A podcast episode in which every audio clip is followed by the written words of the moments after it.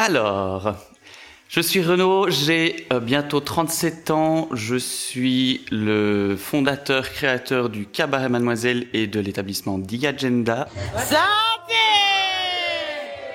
À The Agenda Et je suis également connu euh, en tant que Mademoiselle Boop, qui est mon alter ego drag queen. Mademoiselle Euh, que dire de plus? C'est déjà pas mal.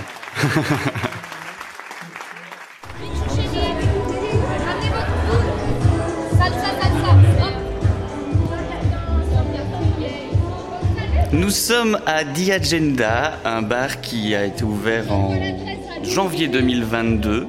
Alors c'est un bar où les murs sont verts et blancs et roses. Il y a des grandes baies vitrées qui donnent sur la rue Platestein. On a euh, des photos au mur parce qu'on fait des expos régulièrement, des photos de personnes queer. Il y a des tableaux noirs avec la carte, les boissons, les cocktails, les mocktails. On voit le spot DJ qui est très central, qui est derrière le bar et euh, qu'on voit de, partout de- dans la salle. Ici, le bar est fermé, alors les, les chaises et les tabourets sont retournés sur les tables. Mais d'ici quelques heures, tout sera mis en place et il y aura plein de gens et plein d'ambiance. Ce sera fou.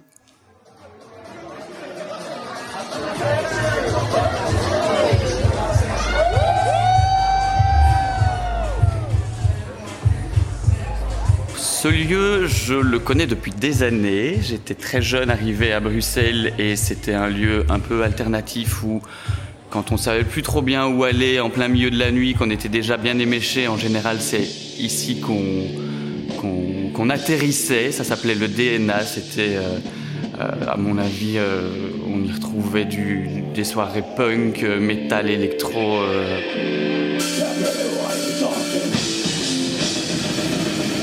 Et en fait, en 2016, j'avais visité déjà ce lieu qui était à remettre. Et pour y faire un projet de cabaret, j'étais euh, à deux doigts de la voir et de signer. La veille de la signature, euh, apparemment, quelqu'un a fait une meilleure offre que moi et on m'a dit « Ciao, bisous, c'est plus pour toi ». Donc j'étais toujours un petit peu euh, frustré en passant devant ce lieu. Heureusement pour moi, quelques mois plus tard, j'ai trouvé euh, un autre lieu à 30 secondes de ce lieu-ci, et c'est là où j'ai créé le cabaret Mademoiselle qui, qui existe actuellement.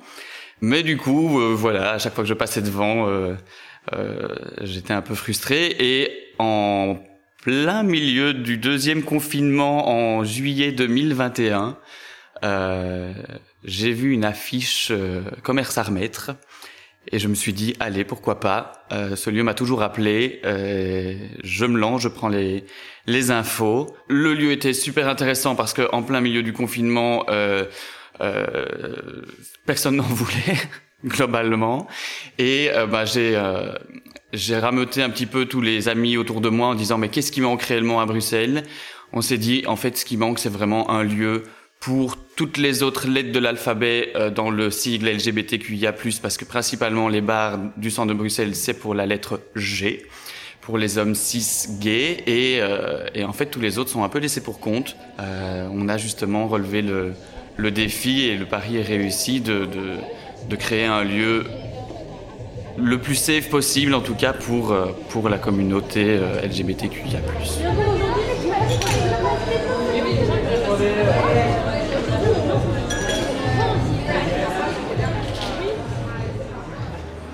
Deux heures avant l'ouverture, on était dans les derniers préparatifs ici.